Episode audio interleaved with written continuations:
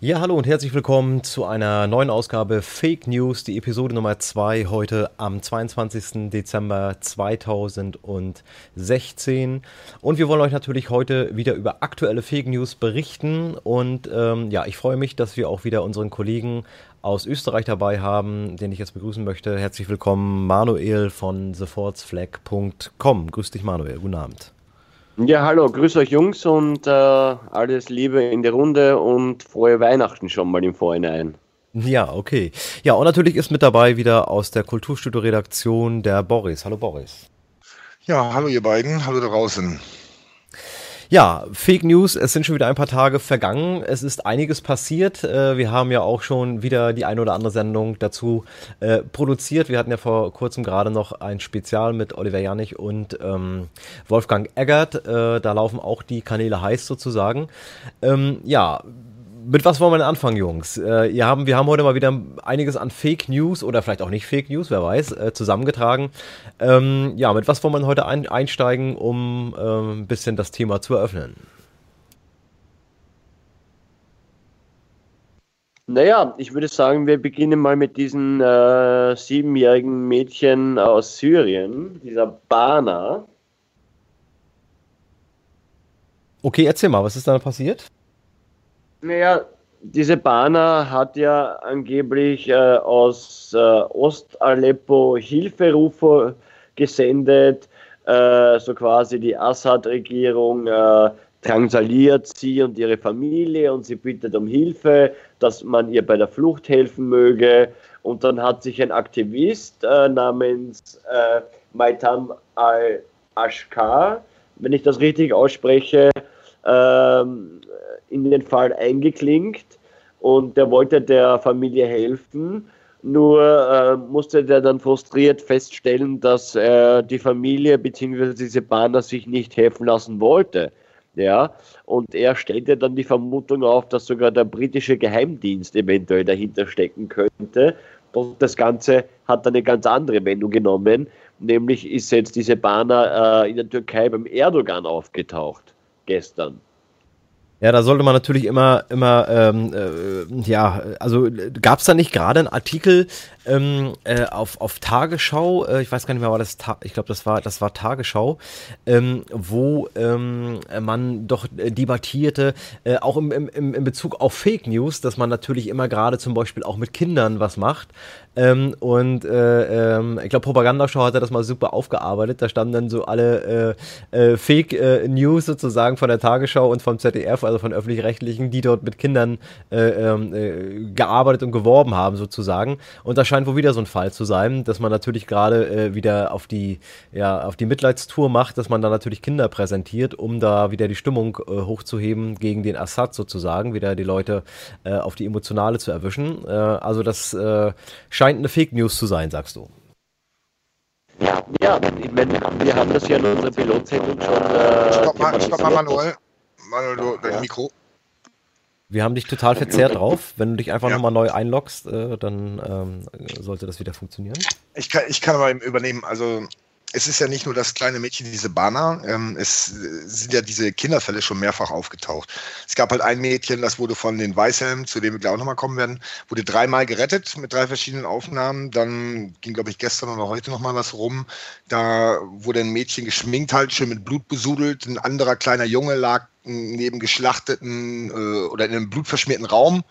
Äh, was, wo das Blut aber von Hühnern stammt, äh, stammte und der Kollege, der kleine Bengel, nachher einfach aufstand und sich mit seiner Mutter gefreut hat. Also diese Fake News scheinen wirklich System zu haben. Und ähm, es gab ja auch vor, äh, ich weiß gar nicht, was war letzte Woche, ich glaube, es war letzte Woche, wo dann äh, Aleppo gefallen ist, so wie die Zeit auch titelte. Also die äh, Terroristen wurden aus Aleppo verbannt und damit ist Aleppo dann gefallen. Also perverser geht es eigentlich gar nicht. Und genau zu dem Zeitpunkt, wo es schien halt schon zu fallen, ähm, gingen wirklich koordiniert durchs Netz äh, Hilferufe von verschiedenen Leuten, von einer Dame, von einem Schwarzen, von verschiedenen, fünf, fünf, sechs verschiedene Leute, die da immer wieder aufgetaucht sind, die auch wirklich massiv durchs Netz getrieben wurden. Und äh, auch da hat man dann ziemlich schnell festgestellt, äh, ja, dass es auch genug Fotos äh, gibt von denen, wo die mit dem IS feiern oder äh, ähnliche Dinge. Also, dass da nicht nur Kinder benutzt werden, sondern auch äh, generell Propaganda geschürt wird und extra produziert wird, äh, das ist, glaube ich, jetzt sehr, sehr offensichtlich.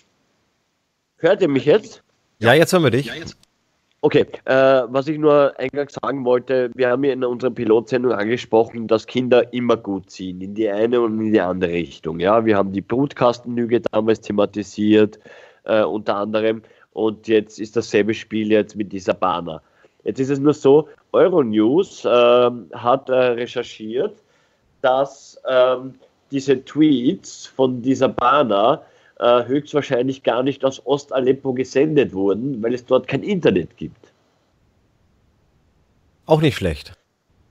Ja, und zwar hat das recherchiert äh, die, äh, das Recherchenetzwerk Bellington Cat. Und die sind der Frage nachgegangen, ob ein sieben Jahre altes Mädchen wirklich in der Lage ist, solche äh, Tweets zu senden. Und dann kam man zum Schluss, nein, sie alleine hat das natürlich nicht gemacht, sondern mit ihrer Mutter äh, Fatma, eine Englischlehrerin, die auch Jura und Journalismus studiert hat. Und beide waren auch in Skype und in US-Medien zu sehen. Ja? Und ähm, jetzt gibt es halt den Verdacht, dass äh, es eben in Ostalempo kein WLAN gibt, was ja logisch erscheint. Die Stadt ist ja total in Trümmern. Und dass das halt ganz eine äh, Propagandaaktion wieder mal ist. Ja? Ja, wir hatten das auch vor kurzem noch, ähm, wo es dieses Video gab, ähm, wo man ähm, sozusagen die äh, äh, ganzen Leichen dort äh, äh bedeckt hatte, äh, eine Filmaufnahme und dann bewegten die sich wieder oder standen wieder auf danach, ja.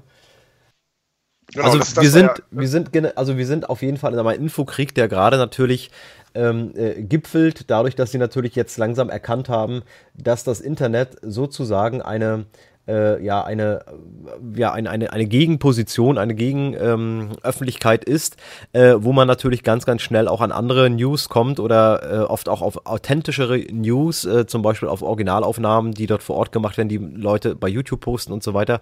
Ähm, und natürlich versucht man jetzt nochmal alles aufzubieten, um wirklich äh, äh, in, in, in schlimmster Art und Weise hier die Propaganda nach vorne zu bringen, im, im, im Sinne des Systems. Wir haben es ja auch gerade wieder äh, mit der Berliner Geschichte gemerkt. Wir hatten das ja auch nochmal besprochen. Da sind ja jetzt auch neue Dinge rausgekommen. Ähm, also das äh, scheint sich noch ähm, zu, äh, zu ähm, äh, äh, also zuzuspitzen, würde ich mal sagen, aber ich, ich wollte einen anderen Begriff ähm, äh, nehmen, der mir jetzt gerade nicht einfällt. Ähm, es, wird, es, wird, es wird noch lustig, sag ich mal so, ja. Naja, auf jeden Fall. Äh, Manuel, du hattest ja auch nochmal eine Meldung aus Schweden, war das? Ich glaube Schweden war es, ähm, Manuel, falls du was sagen willst, Mikro auf, ähm, wo die, glaube ich, 50 Prozent oder 80 Prozent, verbessere mich Manuel, ähm, der Bevölkerung äh, als Informationsquelle hauptsächlich alternative Medien nehmen und nicht mehr den Mainstream. Also es ist der, der, der Krieg, quasi der Infokrieg ist in vollem Gange und auf einem Level, wo er vorher, glaube ich, noch nicht so erreicht hatte. Manuel, bist du da? Ach, Manuel ist rausgeflogen. Okay, gucken wir nochmal. Ja, es war auf jeden Fall Schweden. Also die Schweden informieren sich halt nach einer neuesten Umfrage. Ja, ja hier, ich habe den Artikel eingeblendet. Hier steht, die Hälfte aller Schweden ignoriert die Mainstream-Medien und informiert sich auf alternativen Medienseiten. Eine neue Studie zeigt, dass ein Fünftel aller Schweden keinerlei Vertrauen in die Mainstream-Medien hat und die Hälfte des Landes informiert sich in erster Linie über alternative Medienquellen. Von Virginia Hill für www.breitbart.com. Achso, das ist der Autor oder die Autorin. Ähm, ja, also wie gesagt, es wurden 4000 Personen wohl befragt, ähm, äh, wie hier steht. Ja, also das ist auch kein Wunder. Ich meine, in Schweden ist ja auch Land unter. Da ist es ja auch absolute Katastrophe teilweise, wie man so mitbekommt. Ähm, ja, also wie gesagt, ich denke mal, der Trend ist ähnlich auch hier äh, in Europa, also in, in, in Gesamteuropa, auch in Deutschland und so weiter. Ähm, dass natürlich äh, unterschiedlichste alternative Medien äh, gehört werden. Ähm, also da gibt es ja auch zum Glück eine große Auswahl, ja, mit vielen, vielen äh, ja, Ansätzen sozusagen, was ja auch okay ist. Das ist ja auch eine Vielfalt die dazugehört. Und ähm, ja, es ist auf jeden Fall, äh, haben wir diesen Trend, der, der aus Amerika sozusagen, oder in Amerika sichtbar wurde durch die Wahl von Trump, äh, dass da natürlich die alternativen Medien eine große Rolle gespielt haben. In dem Zusammenhang natürlich der Alex Jones und Breitbart, ähm, die natürlich dort äh, mit Millionen von Einschaltquoten sozusagen auch ähm, meinungsbildend mit waren. Äh, wir schauen natürlich da auch kritisch hin, logischerweise, und äh, schauen mal, wie sich das dann weiterentwickelt in Amerika. Aber zumindest äh, kamen die, Alt äh, kamen die Mainstream-Medien mit, mit ihrer Propaganda nicht durch. Darüber haben wir ja noch auch schon ein paar Mal in den Sendungen gesprochen. Ja, so schaut's. Ah, Entschuldigung, ich hatte Internetprobleme. Ja, okay. Äh, äh, der Boris äh, sprach nochmal an auf die Seite ähm, äh, oder auf den Artikel, dass die Hälfte aller Schweden den Mainstream ignoriert und sich in alternativen Medien informiert. Vielleicht willst du da dazu was sagen? Ja, genau. Ja, das habe ich heute ausgegraben. Das ist ein Artikel, über den ich sehr schmunzeln musste. Und zwar, ähm, wie richtig erwähnt, ja, sind die Schweden da ein bisschen weiter als wir äh, und, und, und glauben dem Mainstream einfach nicht mehr was ich auch gut finde, dasselbe konnten wir in den USA beobachten. Und es ist anhand von einer Studie, äh, die äh, sich in erster Linie über alternative äh, Medienquellen äh, beschäftigt. Und das Ergebnis der Studie ist, bei der 4000 Personen befragt wurden, dass ähm, Schwedens Medienestablishment ähm, quasi am Boden liegt, ja, wenn man so will die Hälfte der Befragten äh, ihre oder seine Informationen vor allem aus Quellen äh, jenseits der etablierten Medien bezieht. Vorwiegend soziale Medien, Internet und so weiter. Ja, ich denke, da wird es auch weiter hingehen. Ne? Ähm, so wie die Presse hier titelt, ähm, sammeln auch im Fall Berlin, äh, wo die Kritik aufkam, aus allen Lagern, dass die US-Presse super detailliert und super schnell berichtet hatte. Und hier in Deutschland haben wir selber mitbekommen, äh, wie der Informationsweg hier führte. Da wurden erst die Papiere nicht gefunden, dann dies, dann das, dann das. Also ähm, die treiben es hier auf die Spitze und verlieren dadurch noch mehr Leser, Zuhörer, Zuschauer, wie auch immer. Ne? Ich glaube, da brauchen wir gar nicht viel dran drehen. Da tickt der Wecker einfach für, für die neuen Medien oder für die Alternativen. Ja, es wird ja auch immer unglaubwürdiger, muss man dazu sagen. Ich meine, äh, zuerst ähm, äh, hat man ähm, ja, wie gesagt, den Täter sozusagen gleich auf frischer Tat ertappt, weil man jemand dem hinterhergelaufen ist, beziehungsweise ihn eindeutig beschreiben konnte. Äh, dann erzählt man, oh, das ist er wohl doch nicht. Ähm, und jetzt sucht man aufgrund, dass man natürlich auch äh, ich sage ja immer, da steht wahrscheinlich äh, äh, in Sure 666, äh, äh, machst du Anschlag für Allah, äh, äh, nimm Personalausweis mit. Diesmal war es halt äh, der, ähm, der, der, Duldungsschein sozusagen. Also das ist natürlich absolut äh, unglaubwürdig. Ähm, äh, wie gesagt, wir hatten das ja selbst bei 9-11, ja, dass die Ausweise da überlebt haben. Alles ist zu Staub äh, pulverisiert worden, äh, aber die Ausweise haben es dann unbeschädigt doch geschafft, beziehungsweise wurden dann auch noch gefunden in diesem ganzen äh, Millionen Tonnen schweren Schuttberg, ähm, äh, der ja dann äh, übrig geblieben sein sollte, ja. Also das ist natürlich äh, äußerst unglaubwürdig. Ähm, und äh, ja, das ist natürlich wahrscheinlich, wie, wie wir schon in der letzten Sendung mit Wolfgang Eckert und äh, ähm, Oliver Janich besprochen haben, ist es natürlich, äh, versucht man natürlich das Thema hier runterzuhalten, ja, weil äh, wenn da äh, das jetzt wirklich ähm, so ist, dass das wirklich jemand ist, ähm, der A schon auf der, auf Terrorliste stand, wie sich ja auch jetzt herausgestellt hat, äh, also unter, unter Beobachtung war, der dann über die Flüchtlingsroute mit reingekommen ist, dann ist es natürlich sozusagen, ähm, ja, dann hat die, die Merkel wirklich äh, ausgemerkelt, ja, kann man so sagen. Also es geht ja noch weiter. Die, die die Pläne äh, sind sogar, also die Pläne sind sogar bekannt gewesen. So habe ich eben noch gelesen. Das war auch Mainstream-Presse sogar, äh, wo es mich ein bisschen wundert, dass die auf einmal so schwenken. Aber vielleicht sehen sie ihre Fälle davon schwimmen. Deshalb werfen sie jetzt so einzeln solche Dinge ein. Ähm, zu, die Ausweise hast du ja angesprochen. Ähm, hatten wir auch noch als, als Punkt aufgelistet. Es äh, ging jetzt seit gestern, glaube ich, die Meldung rum. Also weil ja äh, sozialen Medien ging es, glaube ich, seit, ja, seit gestern, glaube ich, los, wo die Meldung rauskam, dass die Papiere gefunden wurden. Und äh, ab heute dann, oder ab gestern auch schon, gestern Nachmittag, ich weiß nicht genau, kamen dann die ersten. kamen dann die ersten Meldungen und davon gibt es eine Menge. Kann jeder mal äh, googeln, warum hinterlassen Terroristen Ausweise oder Papiere oder so. Gibt es eine Menge, Menge Einträge. Also ich habe jetzt auf die Schnelle mal eben fünf gefunden. Äh, Michi, vielleicht magst du den AZ Online-Artikel mal einblenden. Dort haben die halt äh, fünf Argumente aufgezählt, warum Terroristen denn jetzt ihre Ausweise vergessen. Und da haben sie als erstes äh, die erste These, These, also These könnte man ja mit Verschwörungstheorie schon gleichsetzen, die nennt es halt These. These 1, Hektik, schlechte Planung und Unfähigkeit. Könnte man so stehen lassen, ja, wenn es dann nicht wirklich bei äh, sämtlichen größeren äh, Anschlägen immer der Fall war. So, der zweite Punkt klingt vielleicht ein bisschen plausibler, Narzissmus und Heldenkult. Also die wollen sich einfach dort verewigt sehen.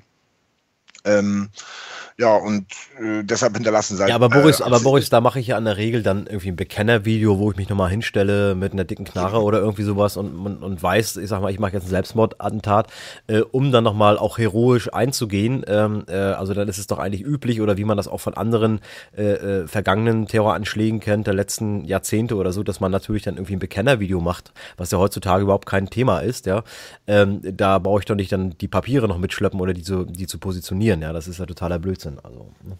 Naja, auf, das auf jeden Fall. Äh, das dritte, die dritte These wäre halt rationale Erwägungen und äh, da steht es einfach, dass sie durch äh, Personenkontrollen da nicht durchkommen, wenn sie keine äh, Ausweise mit haben und so weiter, halte ich auch für totalen Bullshit oder weniger, weniger relevant. Äh, die vierte These ist dann sehr interessante, ist auch lustig, dass sie als vierte kommt, als vorletzte These quasi. Also erst werden mal drei die Titel, die man gerne sehen möchte. Dann kommt eine vierte These, die sie nicht mal unter den Tisch fallen lassen. Können falsche Fährten. Steht halt im ähm, AZ Online-Artikel. Zu beachten ist indes auch, an Tatorten gefundene Dokumente müssen nicht echt sein. Bisweilen können, äh, können Täter auf diesem Wege bewusst falsche Fährten legen. Also Täter, ja, sie sprechen nur von Tätern. Oder gefälschte Papiere nutzen, um ihre Identität vor und nach der Tat zu verschleiern. Der, äh, der Stade de France gefundene Pass etwa lautete auf den Namen Ahmad al-Mohammed und war offenbar gefälscht. Also das war das Ding in Paris. Äh, so berichten die serbischen Behörden laut NTV, die gleiche Identität sei von sechs verschiedenen Männern an der Grenze benutzt worden. So, das war dann die, die vierte These, wo sie halt auf falsche Fährten auf, ähm, äh, von falschen Fährten ausgehen. Und jetzt als letzter Satz steht, auch in Berlin könnten äh, die, Papiere, äh, die Papiere theoretisch gefälscht sein. So zitiert äh, die FAZ den linken Bundestagsabgeordneten und früheren Kriminalbeamten Frank, Tempel mit dem Hinweis, es könne sich um eine gelegte Fährte handeln. Also was der äh, Kriminalbeamte jetzt, äh, ob der jetzt wirklich nur die Verschleierung äh, der eigenen Identität dort gemeint hat oder auch von außen ge gefälschte Hinweise quasi meinte, ist hier nicht äh, aufgeführt. Die fünfte These ist dann noch, dass es eine offizielle IS-Strategie ist, äh, was ich auch für völligen Bullshit halte, weil äh, die bekennen sich ja, die haben sich jetzt auch zu Berlin bekannt und das wäre die einfachste Möglichkeit. Und wie du schon sagtest, früher wurden halt Bekennerschreiben gemacht, aber irgendwie, und da kommt auch einer dieser Artikel drauf, ähm, irgendwie scheint es in Mode gekommen zu sein und einer dieser Artikel beruft sich dann darauf, und sagt, ja, das ist ja gar keine Seltenheit, dass sie ihre Papiere äh, da liegen lassen. Das ist ja auch passiert in Frankreich, das ist ja auch passiert da, das ist ja auch passiert da. Also sie zählen diese vier, fünf äh, Fälle der letzten Jahre halt auf, wo dauernd ähm, ähm, Papiere liegen gelassen wurden und ähm, ja, legen das quasi aus, dass es äh, keine Seltenheit ist. Ne? Obwohl ja bei all diesen Dingen, wo Pässe gefunden werden, egal ob es Charlie Hebdo ist oder, oder 9-11, wo der Pass ja unversehrt äh, aus dem explodierenden Flugzeug und dem explodierenden Turm geflogen ist und kein bisschen irgendwie pulverisiert, verbrannt oder sonst was war. Der wurde mhm. übrigens auch nur in zwei Artikeln beiläufig erwähnt. Äh, die anderen Artikel haben den 9-11-Pass einfach mal komplett beiseite gelassen, passte dem wahrscheinlich nicht so gut ins Programm. Äh, ganz spannend finde ich bei dem AZ-Artikel ganz am Schluss äh, das Abschlussstatement. Viele Ansatzpunkte, Verschwörungstheorien unnötig. ganz, ja? ganz, ganz genau. Der absolute Knaller. Es sind halt nur Verschwörungstheorien. Also jede These, die hier aufgezählt ist, ist einfach nur eine Theorie und nichts mehr. Und äh, zum Schluss äh, hauen sie auch noch das Ding mit falschen Pferden raus, aber Verschwörungstheorien sind nicht angebracht, sagen sie. Ja, so, ja, also so, so bescheuert kann man ja fast gar nicht sein. Ich meine, ähm, äh, äh, also wenn wir uns zum Beispiel die Sache Berlin angucken, ich meine, was, was passiert, ja, da stellen sich Reporter vor die Kamera und müssen erstmal spekulieren. Das heißt, sie stellen erstmal Verschwörungstheorien auf. Das ist eventuell so gewesen, es heißt so und so. Ähm, äh, also das sind ja im Prinzip, äh, arbeiten sie doch jeden Tag mit Verschwörungstheorien, ja, weil ja, in, so, in so einem Fall, wo noch nichts klar ist, muss ich ja erstmal Arbeitshypothesen aufstellen. Wie könnte was sein, was ist bisher bekannt und versucht daraus eine Theorie zu entwickeln, bis sie dann vielleicht irgendwann bewiesen oder nicht bewiesen wird, ja. Ja, die ganze Kriminalwissenschaft basiert ja darauf. Das sind ja alles nur Verschwörungstheorien. Das ist ja Standard, ne? Nicht nur, nicht nur in der Presse, auch äh, bei den härtesten Ermittlern, auch, auch vor Gericht ist es halt so, ne? Es muss halt bewiesen werden und solange ist es halt eine Theorie. Ja, ähm, ich denke, das mit den Pässen, äh, schauen wir mal, ob der nächste, bei den nächsten Anschlägen auch noch, äh, Schlägen auch noch so etwas vorkommt und äh, ja, wie es dann weiterfällt. Das ist auf jeden Fall ein interessanter Aspekt, wobei ich mir manchmal kaum noch denken kann, wer ist denn so blöd? Und äh, also falls das Ganze gestaged war, wer ist denn so blöd und macht das Ganze vier, fünf Mal?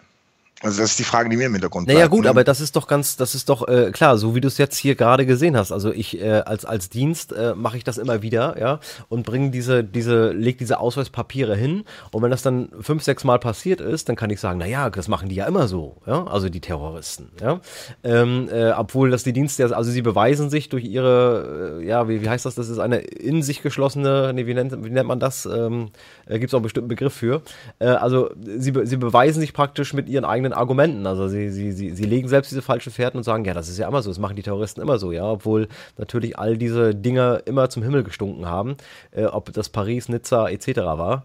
Ähm, und natürlich wir äh, logischerweise oder die Leute, die sich äh, ein bisschen aufklären, natürlich auch die Agenda äh, im Hinterkopf haben, die ja schon seit Jahren bekannt ist und die die ähm, sozusagen ja jetzt in die Realität umgesetzt wird. Also das kommt ja jetzt nicht aus heiterem Himmel. Also das, was wir gerade erleben, das ist ja etwas, was wir schon äh, seit Jahren besprechen in den alternativen Medien. Also diese und diese, äh, also zum Beispiel die Destabilisierung auch Europas äh, äh und so weiter, dann um das, äh, die Nationalstaaten zu zerstören, um halt das in einer Weltordnung aufgehen zu lassen und so weiter. Und dazu braucht man natürlich das Chaos.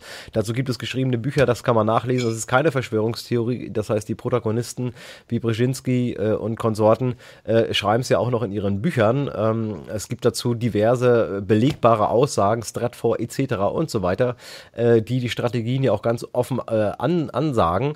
Ähm, also dementsprechend äh, sind diese Verschwörungstheorien, die es vielleicht noch vor vier, fünf Jahren waren, äh, alle wahr geworden. Ja? Ähm, und ähm, äh, zum Beispiel Thema Bar, Bargeldverbot oder Verschippung und so weiter. Ja, über das äh, redet man ja auch schon sehr, sehr lange, äh, dass das ein, ein, ein Ziel und Plan ist und das rückt ja auch immer näher. Also wir sehen ja, dass die Propaganda auch immer in diese, mehr in diese Richtung geht und man uns diese Bargeldabschaffung ähm, äh, sozusagen schmackhaft machen möchte. Ja? Also das ist halt äh, eine Entwicklung, ähm, die letztendlich ja auch nur alle damaligen Verschwörungstheoretiker sozusagen äh, bestätigt, ja. Absolut. Dazu will ich noch zwei Sachen gerne sagen. Also einmal, als ich das das erste Mal mh, hm, gehört habe, das ist schon, ich weiß nicht, wie lange es her ist, zehn Jahre oder was, dass das Bargeld abgeschafft äh, wird. Dann gab es ja noch mal irgendwann später das ähm, Interview äh, vom Alex Jones mit äh, Aaron Russo, der das auch nochmal bestätigt hat. Und ähm, ich dachte mir damals halt, äh, ja, das ist, das ist ich habe nicht wirklich drüber nachgedacht, das, kann, das muss ja noch lange dauern. Das können die halt nicht so schnell irgendwie umsetzen. Also da war noch nicht mal ansatzweise irgendwie das was von zu sehen.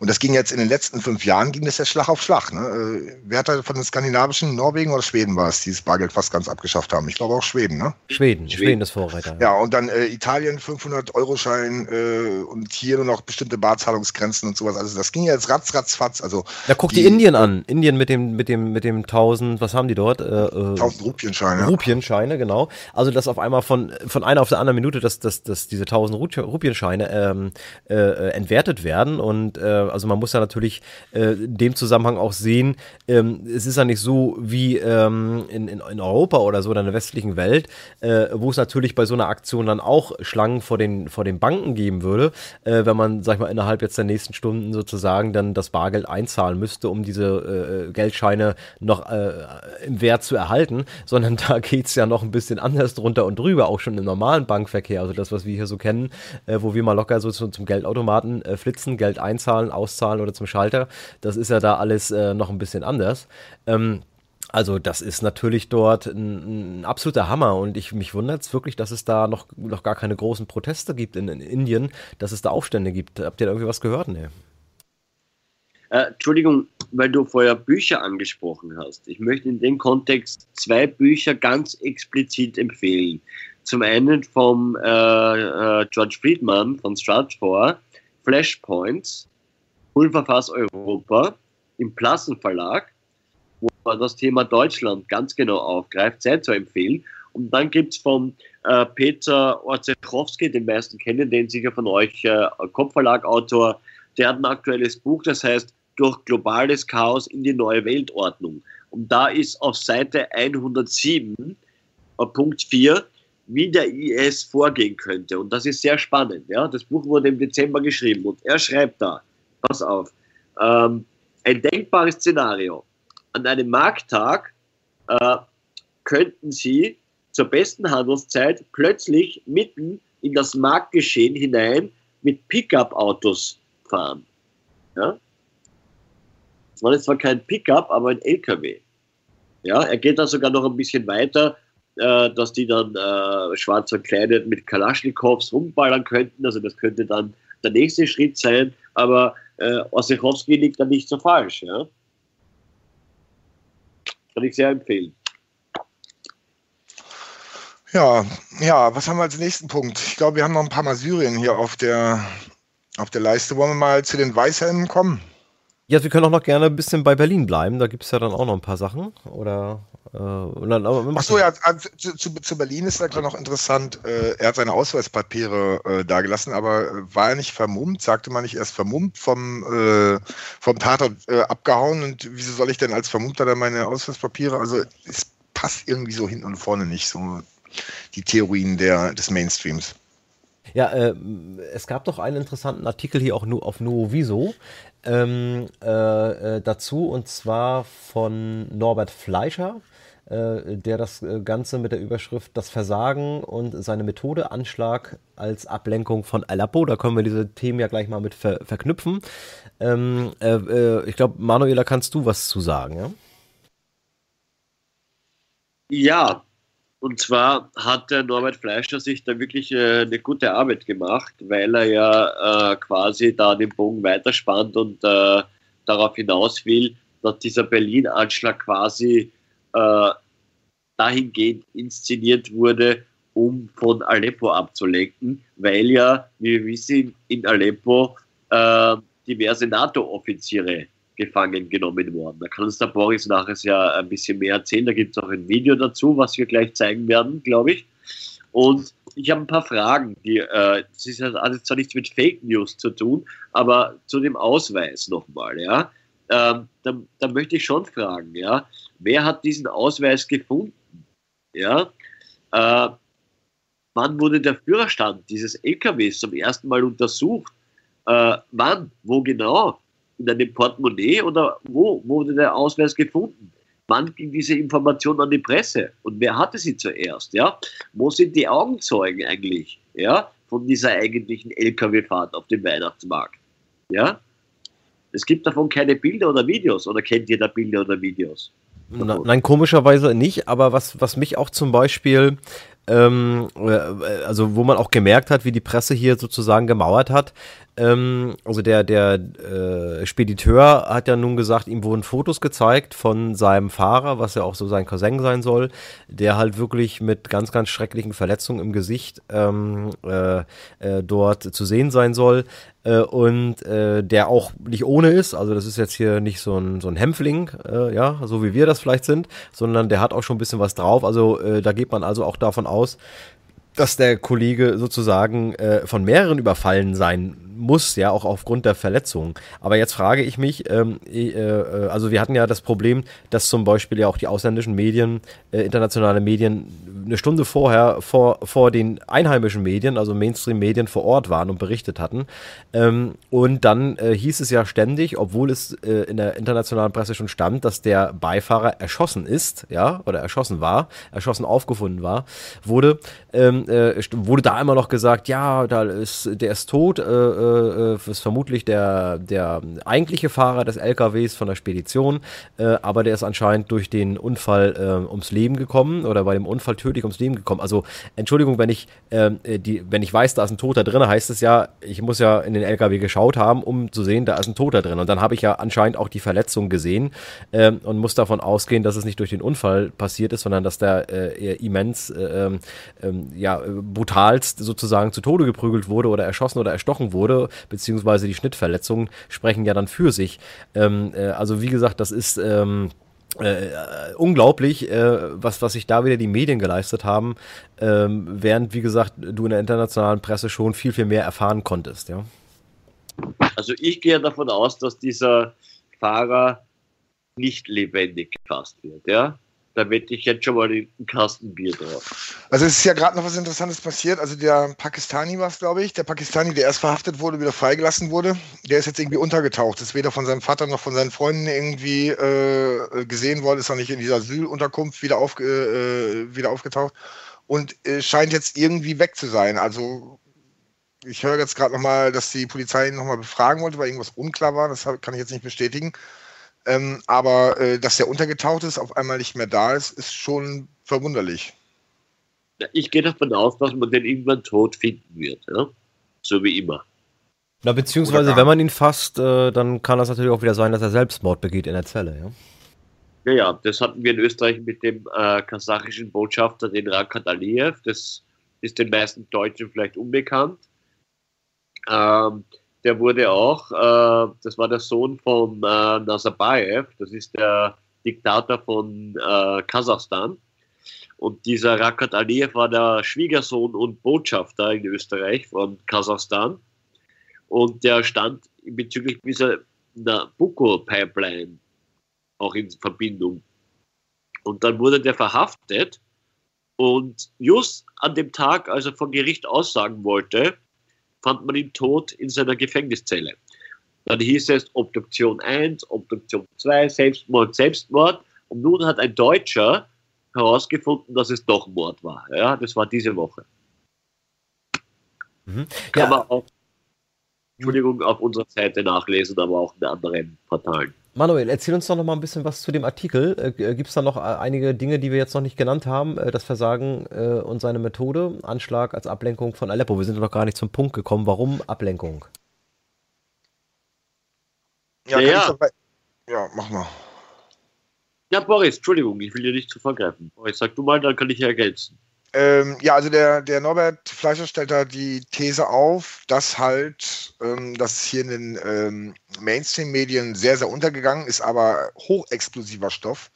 Ähm, es geht da um die Weißhelme, äh, es geht um Syrien, Entschuldigung, es geht um Syrien und äh, um die Befreiung oder den Fall Aleppos, wie die Zeit das titelt. Ähm, so, es, es ging halt demnach, dass 90 Prozent befreit wurden und so weiter. Und dann scheint es so, dass in Aleppo irgendein unterirdischer Bunker von NATO äh, oder aufgefunden wurde, der dann geöffnet wurde und wo dann so wie 60 NATO-Offiziere drin waren. Das war eine ganze Menge. Ähm, also entschuldige nochmal, entschuldige, das, das, möchte ich nochmal. Also es, es wurde äh, dort in, äh, Aleppo. in Aleppo ein Bunker geöffnet oder dann äh, sozusagen eingenommen, in dem genau. 60 NATO-Offiziere waren. Das ist ja der Hammer.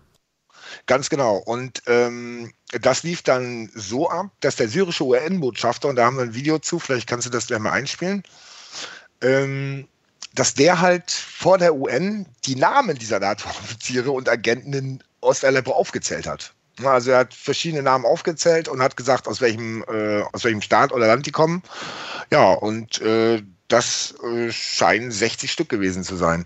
Die ähm, Seite Veterans Today, die ähm, hat das Ganze nochmal ein bisschen detaillierter gelistet. Ich schaue mal gerade, wie viele es da waren. Ähm, es ist auf jeden Fall die Sprache auch von Deutschen. Mm, in der ersten Mail von dem Botschafter waren halt keine Deutschen genannt. Äh, hier wird aber das nochmal genauer aufgelistet. Also es waren 22 Amerikaner, 16 Briten, 21 Franzosen, 7 Israelis und 62, äh, 62 Türken. Dazu waren noch irgendwie Marokkaner und Saudis dabei. Ähm, der, äh, ein Journalist aus Syrien hat das Ganze auch nochmal aufgegriffen auf Facebook und er sprach dann auch von Deutschen. Und da ist halt äh, die Krux der ganzen Sache. Wenn jetzt wirklich rauskommt, dass dort deutsche Offiziere, NATO-Offiziere ohne Mandat halt irgendwie äh, Untergrundkrieg geführt haben oder was, das ist, das wäre das Todesurteil. Beziehungsweise die Rebellen und beziehungsweise die IS unterstützt haben dadurch, ja? Also das, ja, was gut, ja eigentlich schon auch bekannt und, war, ja. Es wurde ja genau, schon israelischer hochrangiger General festgenommen und so weiter.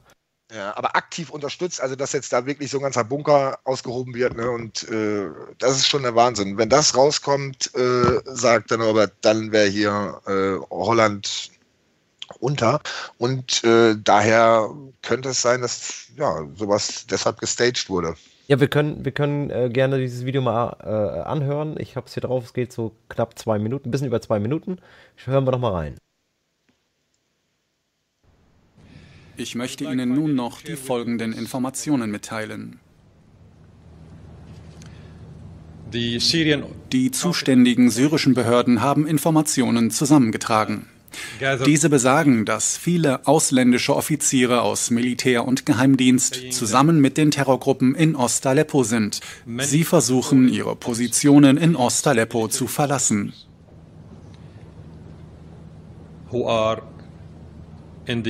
Eastern part of Aleppo with the terrorist groups are trying to exit their strongholds in the eastern part of Aleppo. Ich werde Ihnen nun Ihre Namen und Staatsangehörigkeiten nennen. Mu'taz Oglakan Oglu, Turkish. David Scott Winner, American. David Shlomo Aram, Israeli. محمد شيخ الإسلام التميمي قطري. محمد أحمد الصبيان سعودي. عبد المنعم فهد الحريج سعودي. أحمد بن نوفل الدريج سعودي. محمد حسن السبيعي سعودي. قاسم سعد الشمري سعودي. أيمن قاسم الثعالبي سعودي. أمجد قاسم الطيراوي Jordanian. Muhammad al-Shafi'i al-Idrisi, Moroccan. Diese Individuen der syrischen moderaten Opposition mit ausländischer Staatsbürgerschaft versuchen zusammen mit den Terroristen aus Ost-Aleppo zu flüchten.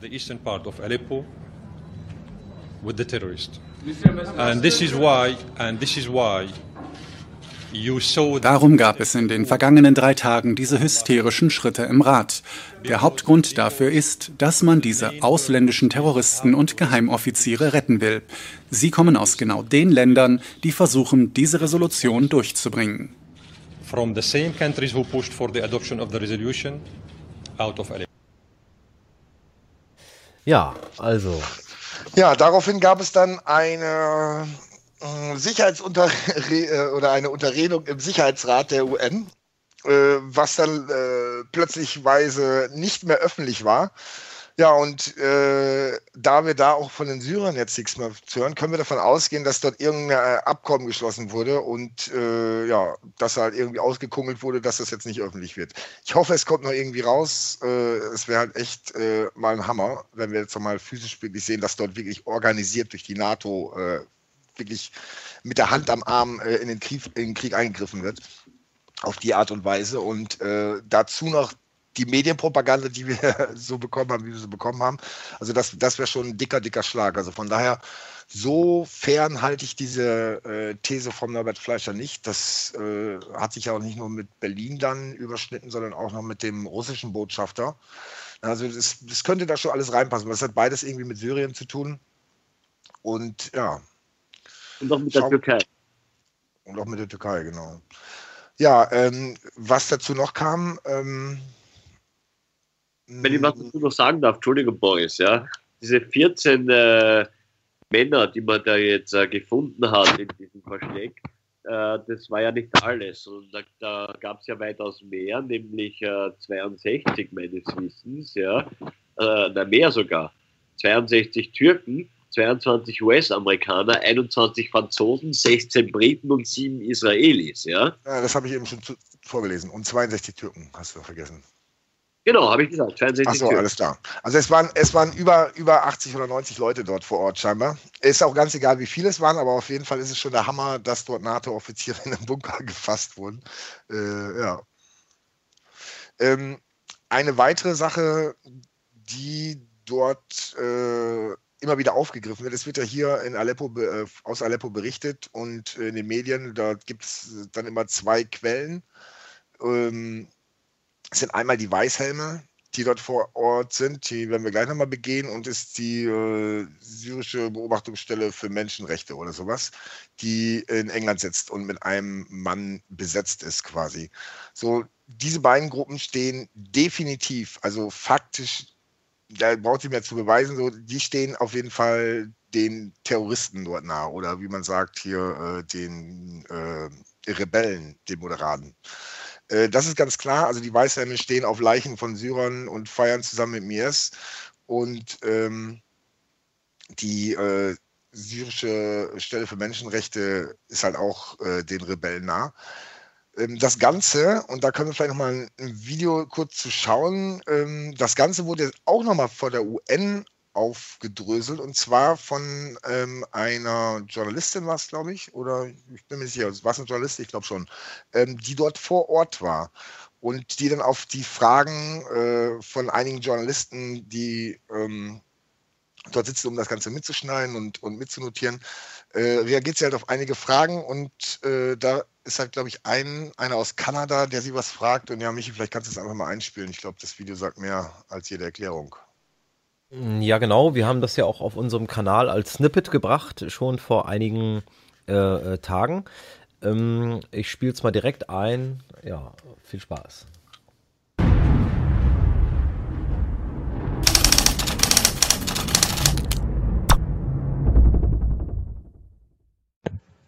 Uh, ich bin Christopher Ronneberg von der norwegischen Aftenposten. Ich habe zwei Fragen an Frau Bartlett. Als Journalistin wissen Sie es sicher zu schätzen, auch andere Eindrücke als Erfahrungsberichte von vor Ort zu erhalten. Wenn Sie von den Syrern sprechen und dem, was die Syrer möchten, wie können Sie das bemessen? Haben Sie irgendwelche unabhängigen Gutachten, die das dokumentieren?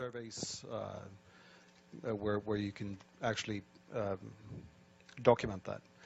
And, and secondly, um, Zweitens, Sie sprachen von den Konzernmedien, den Westmedien, den Lügen und all dem. Können Sie erklären, wie Ihrer Meinung nach unsere Agenda in den Westmedien lautet?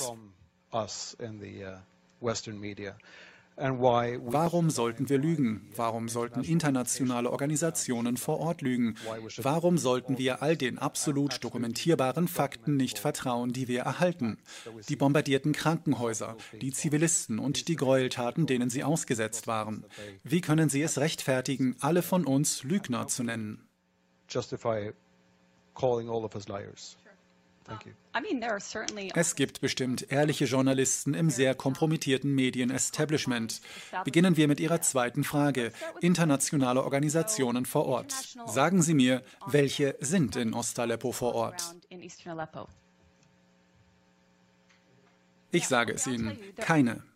Diese Organisationen stützen sich auf die syrische Beobachtungsstelle für Menschenrechte.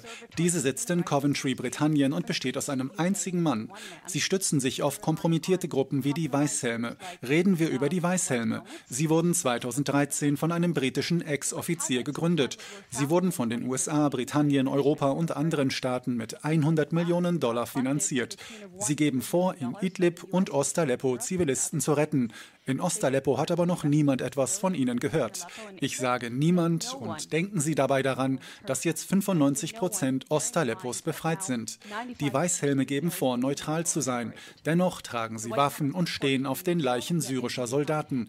Und ihre Videoaufnahmen enthalten Kinder, die in verschiedenen Berichten auftauchen. Das Mädchen Aya taucht an zwei verschiedenen Orten in verschiedenen Monaten auf. Sie sind also nicht glaubwürdig. Die Beobachtungsstelle für Menschenrechte ist nicht glaubwürdig glaubwürdig. Nicht genannte Aktivisten sind nicht glaubwürdig. Ein, zweimal vielleicht, aber jedes Mal nicht glaubwürdig. Ihre Quellen vor Ort, die gibt es gar nicht.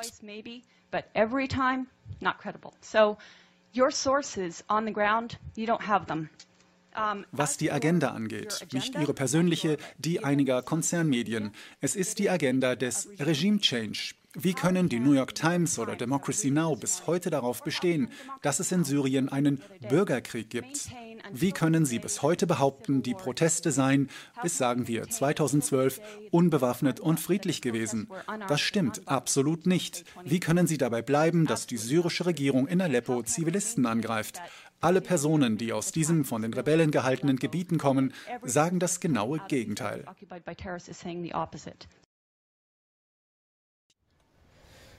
Ja, also äh, das Problem, äh, dass diese Dame hier offenbar knallharte Fake News äh, ähm, äh, äh, enttarnt, ja, also äh, sprich, es gibt ja immer diese ominösen Quellenangaben, ja, für, für die man uns ja auch dann oft rügt in den alternativen Medien, ja, die Quellen und so weiter, aber der Mainstream arbeitet ja wesentlich schlimmer, kann man fast sagen, ja, dass man natürlich dort auch irgendwelche ominösen Quellen, die nicht weiter genannt werden, oft und so weiter, äh, äh, dann, dann hinzugezogen werden. Und sie weist auch nochmal darauf hin, auf diese Agenda des Regime Change, die wir ja natürlich überall sehen konnten. Wir haben das in Libyen, Irak gehabt, äh, äh in der Ukraine äh, haben wir das Ganze. Also es ist ja äh, sozusagen die Handschrift der CIA, ähm, dieses Regime Change, Change sozusagen. Ähm, das ähm, ist da sozusagen nicht zum ersten Mal passiert, sondern da gibt es ja in den letzten Jahrzehnten immer und immer wieder äh, die gleichen Muster, die sich dort auftun. Ja, absolut, ja. absolut. Bei den, sie hat halt äh, die syrische Men äh, Beobachtungsstelle für Menschenrechte hat sie genannt und die Weißhelme. Zu den Weißhelmen habe ich noch mal ein paar Sachen, äh, die ich noch mal gerne aufzählen würde. Also einmal hat sie schon erwähnt, äh, die Organisation wurde von einem äh, Briten gegründet mit 5 Millionen, äh, 5 Millionen Pfund, genau. Und äh, das war 2013 da reingebuttert haben halt, äh, also der Typ war übrigens äh, Offizier der britischen Armee, da reingebuttert haben halt neben Großbritannien die USA und auch äh, Teile von Europa. 2013 gegründet, wie gesagt. Äh, jetzt wurden sie schon für den alternativen Nobelpreis vorgeschlagen. Also mit den Nobelpreisen wissen wir ja schon, äh, welche Aussagen das ist. Das ist genau das Gegenteil von dem, was uns äh, propagiert wird. Äh, ja, die wurden halt jetzt schon vorgeschlagen für den alternativen ähm, Nobelpreis und dieses Mädel, was sie dort erwähnte, das wurde nicht zweimal, sondern gleich dreimal bei verschiedenen Szenen äh, aus dem Schutt gehoben und äh, ja, von diesen Weißhelmen halt gerettet. Dann gibt es verschiedene We äh, Bilder, wo die Weißhelme halt ähm, wirklich mit den IS-Leuten zusammen mit Knarre in der Hand tanzen und äh, andere stehen auf Leichenbergen von, äh, von syrischen Soldaten. Gibt es halt auch Fotos so und äh, könnte, könnte halt alles gefaked sein, aber die Geschichte mit Weißhelm stinkt halt übelst bis zum Himmel. Und dass die dort, äh, wie nennt man es nochmal, Zivilschutz? Zivilschutz? Ja, ich glaube Zivilschutz, Zivilverteidigung. Ja, dass die die offizielle, äh, dass der, die der offizielle Zivilschutz äh, der Syrer sind, so wie es uns hier verkauft wird, ist halt völliger Schwachsinn. Ähm, Ost-Aleppo ist einmal das Rebellengebiet, da wo sie tätig waren, komischerweise nur im Rebellengebiet und Itik oder wie heißt das andere, die andere Stadt, ist halt auch eine Hochburg äh, von IS eingenommen und auch dort sind sie tätig. Also wenn die dann nicht zum IS hören, dann, äh, also wir können davon ausgehen, dass jeder, der gegen den IS dort wirkt, in dieser Stadt, wo vom IS besetzt wird, der, der wird da nicht öffentlich rumlaufen können. Äh, das ist dann auch viele Male schon offenbart worden. Von daher, äh, dass die Weißhelme jetzt äh, die Guten sind, ist für mich völliger Schwachsinn. Es wurde auch ein Film rüber gedreht, im letzten Jahr. Der kam dann gleich auf verschiedenen, verschiedenen Sprachen und hast du nicht gesehen. Und ähm, nee, der kam sogar dieses Jahr. Dieses Jahr kam er raus, genau. Im September kam er erst raus. Und äh, 13 gegründet, jetzt ein Film, jetzt Nobelpreis. Also, ne, wem das nicht auffällt, so, der, der muss schon sehr, sehr blind sein. Und äh, dass da die Journalisten äh, sowas wirklich für voll nehmen, also kognitive Dissonanz mag hin und her sein, aber das, ich ich kann da, ich kann da nicht mitgehen, dass, dass die es einfach nicht checken. Also da, die müssen entweder bewusst was ausblenden, einfach weil sie den Job behalten wollen, oder machen es halt einfach mit das Spiel. Ja, Manuel, von dir noch was dazu? Ja, in Syrien alleine der Guido Grant, der letzte Woche bei euch äh, bei Klartext zu Gast war, der hat auch einen guten Artikel zu Syrien, Syrien geschrieben über Fake News, nämlich äh, äh, welche Gruppen da äh, für Deutschland äh, quasi oder für den Westen äh, als die Guten im Syrienkrieg aktiv sind. Ja? Wenn ich da ein paar nennen, nennen, Namen nennen darf, da gibt es zum Beispiel die Southern Front. Ja? Das ist ein Zusammenschluss diverser Gruppen mit einer Kämpferstärke von ca. 38 Mann, die von der CIA unterstützt wird. Ja? Dann die Levante Front, Jabhat el-Shamir. Die Gruppe wird sowohl von westlichen Staaten als auch von Saudi-Arabien unterstützt. Ja? Sie hat im Verlauf des Syrienkriegs US-Panzerabwehrwaffen erhalten. Die Anzahl der Kämpfer liegt bei etwa 7000. Ja? Dann die Mountain Hawks Brigade. Die Gruppe wird von der CIA finanziell unterstützt und mit Waffen ausgestattet. Koordiniert äh, werden deren Aktionen vom militärischen Operationszentrum in der Türkei, die von westlichen und arabischen Geheimdienstmitarbeitern geführt wird. Die Gruppe hat eine Kämpferstärke von 1000 Personen. Dann die 13. Division. Die 13. Division wird von Katar und Saudi-Arabien finanziert. Die CIA soll die Gruppe mit US-Panzerabwehrwaffen ausgestattet haben. Sie verfügt über eine Kampfstärke von 1800 Personen. Und die Navan Division, auch eine CIA-Gruppe mit 3200 Mann. Und so weiter, ja. Al-Nusra-Front kennen wir alle, 12.000 Kämpfer. Und so weiter und so weiter. Ja, ja Wahnsinn. Da, ja, ist irre. Und das wird verschwiegen, ja. Also im Endeffekt können wir sagen, ähm, nicht nur die ganzen Politiker gehören äh, lebenslange Knast, sondern auch jeder scheiß Pressefuzzi, der die Schiene mitfährt. Unwissenheit schützt vor Strafe nicht, weder bei uns noch bei denen. Und sollte es hier mal irgendwann rumpeln und das System äh, nicht mehr so stabil sein oder sich, äh, sich wechseln oder irgendwie was passieren, dann äh, sollten die schnelles Pferd kaufen, auf jeden Fall weil ganz, ganz viele Leute und ganz, ganz viele Namen sind äh, den Leuten mit Artikeln. Viel, wie viele Leute speichern sich solche Artikel ab? Es gibt so ganze Datenbanken von welchen, die, äh, wo getitelt wird hier Nürnberg 2.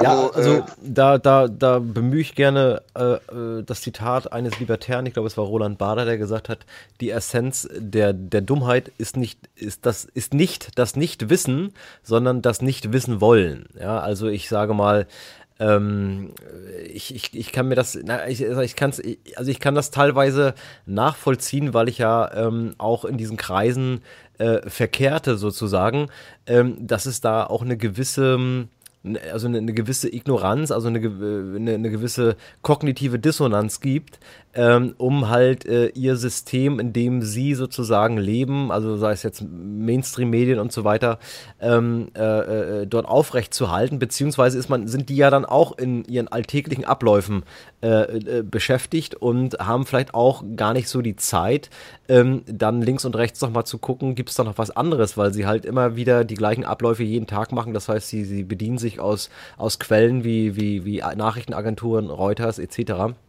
Äh, und ähm, äh, deshalb sozusagen gar nicht auf den Trichter kommen. Aber äh, auf der anderen Seite ist es ja kaum noch zu übersehen, diese ganzen Widersprüche, die zurzeit ja äh, seit, also mindestens, mindestens ja seit der Ukraine-Krise äh, sozusagen auf dem Tablett stehen hier, ähm, die sind ja kaum zu übersehen. Also äh, äh das, das, das, das, das kann man einfach nicht mehr, nicht mehr, nicht mehr ignorieren. Ja, und wie, wie du sagst, also für mich ist das auch, also die machen sich alle mit strafbar ähm, äh, bei dem, was, was hier passiert. Ja, also also wie gesagt, und die sind für mich auch mit Schuld an jedem, der hier durch irgendwelche ähm, äh, äh, Terroranschläge äh, passiert, die durch die Flüchtlingskrise mit begünstigt worden sind, dadurch, dass hier unkontrolliert sozusagen auch diese Leute mit reingekommen sind.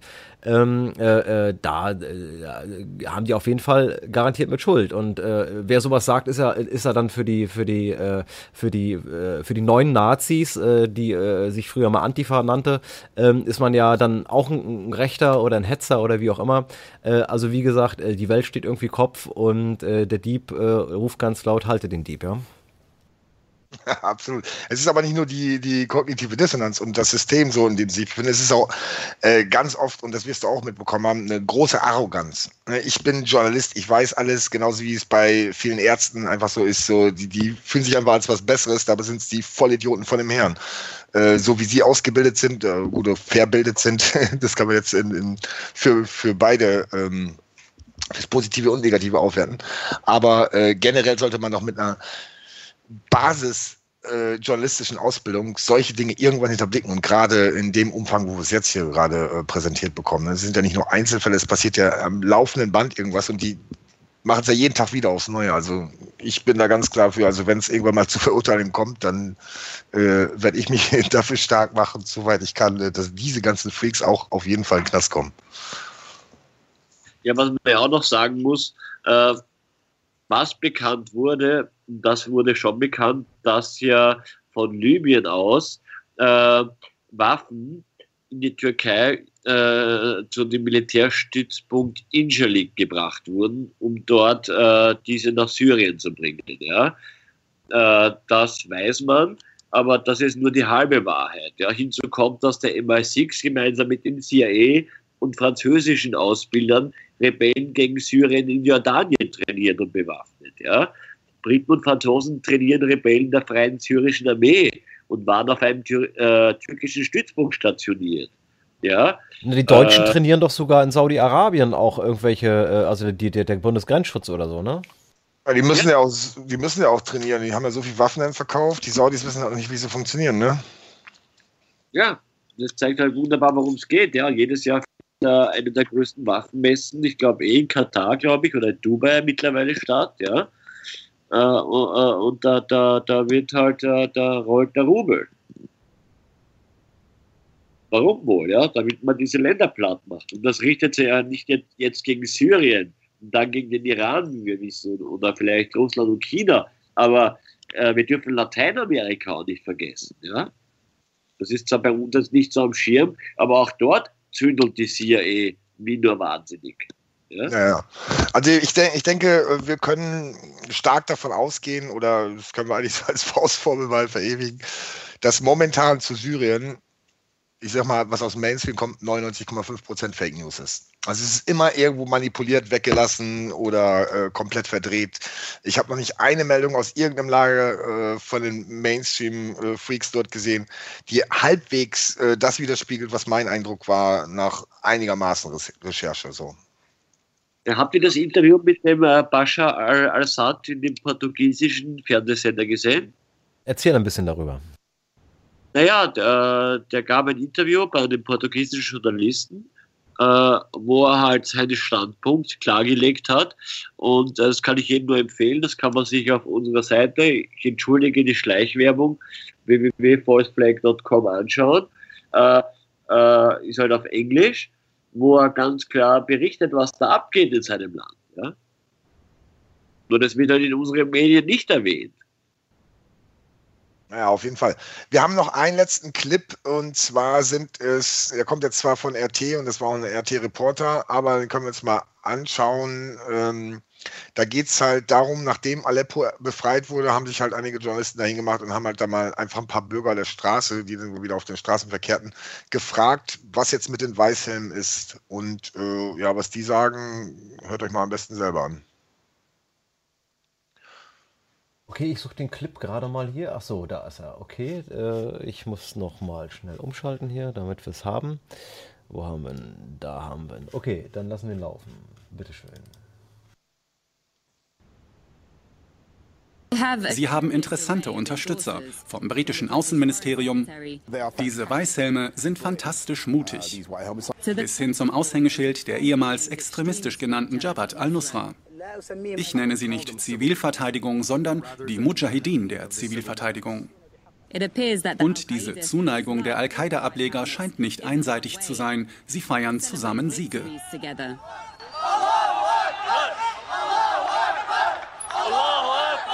Dennoch, in einem RT-Interview behauptet ein Chef der Gruppe, sie hätten Zehntausende Leben gerettet.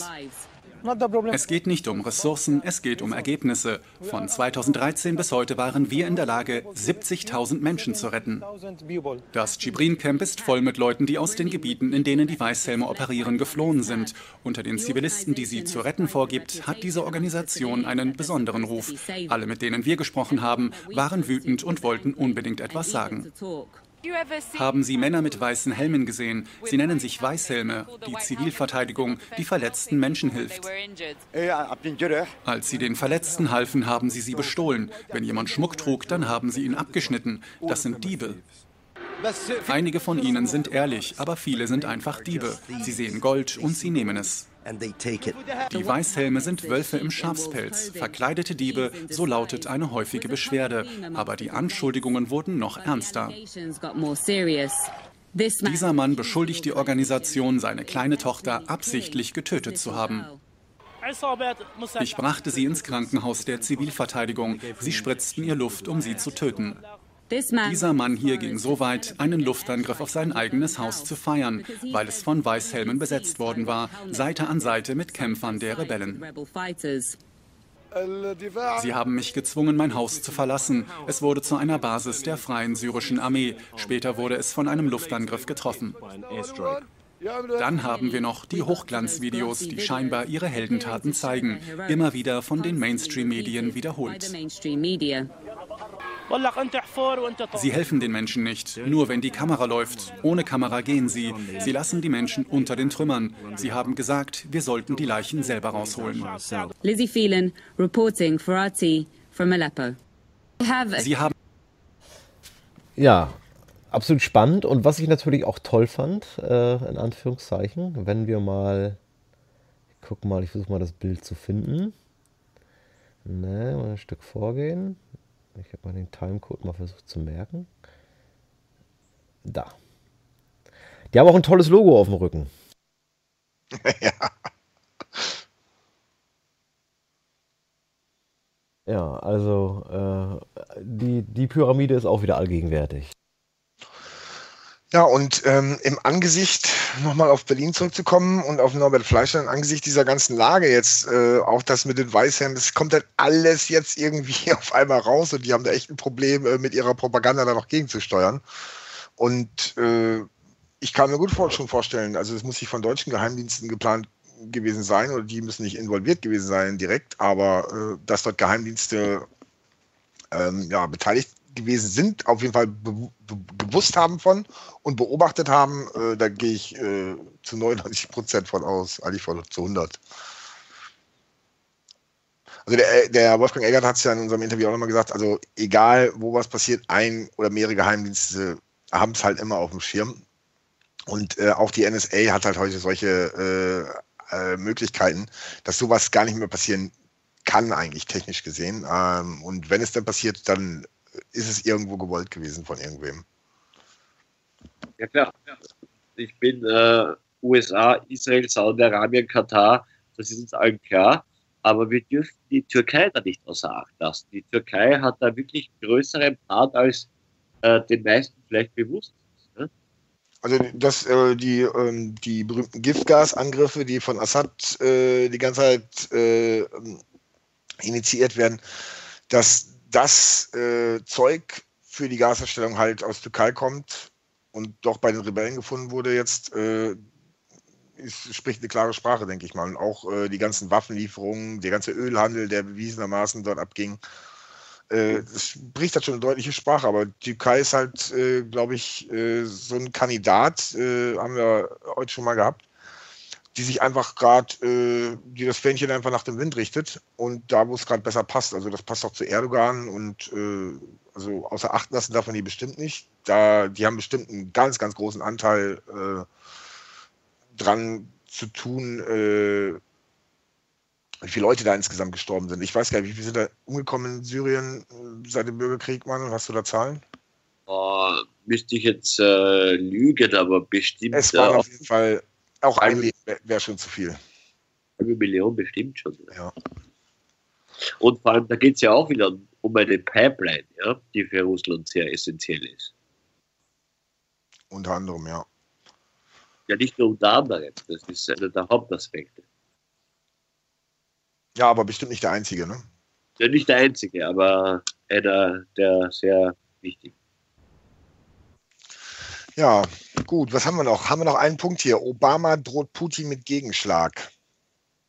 Ähm, Geht es darum, es ist ja immer noch in den deutschen US-Medien wird immer noch auf die Pauken gehauen, dass Putin himself ja ähm, quasi die Wahlen gehackt hätte und dort beeinflusst hätte und genau auch Anweisungen gegeben hätte, wer wie was verwendet werden soll und so weiter und so fort. Also Putin wäre direkt beteiligt gewesen. Beweise, Quellen null. Und daraufhin hat der Obama jetzt ähm, ein Statement gemacht. Michi, da haben wir noch ein Video, sehe ich gerade. Kannst du das vielleicht nochmal einspielen? Äh, warte mal, habe ich das richtige Video? Warte mal, ich habe jetzt die, also das ist, Obama kündigt Vergeltung für russische Hackerangriffe an, ne? Das war das. Da genau, ja. Genau, ist da ein Video mit dabei in dem Artikel nicht? Warte das mal. ist äh, doch, ist aus der Zeit, Zeit, Politik, Ausland, das ist das Video. Ja, ist das Video unten mit dabei? Warte mal, nee, ich sehe hier kein Video dabei. In dem Artikel, warte mal. Ganz oben ist das Video. Hat oben den Playbutton.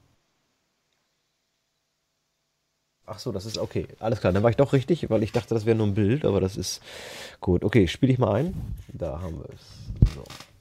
Der US-amerikanische Geheimdienst CIA hat Hinweise darauf, dass der russische Präsident Wladimir Putin persönlich in die Hackerangriffe während des Präsidentschaftswahlkampfes in den USA involviert war. Das berichtete der Fernsehsender NBC am Donnerstag.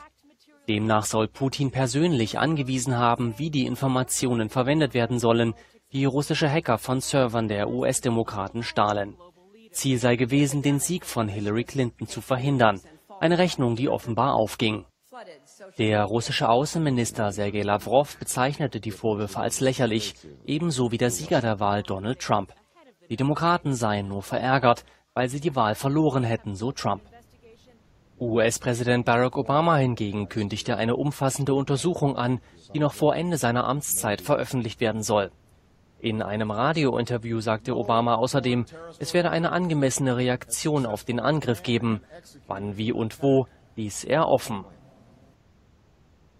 Ja, sehr geil. Sehr geil.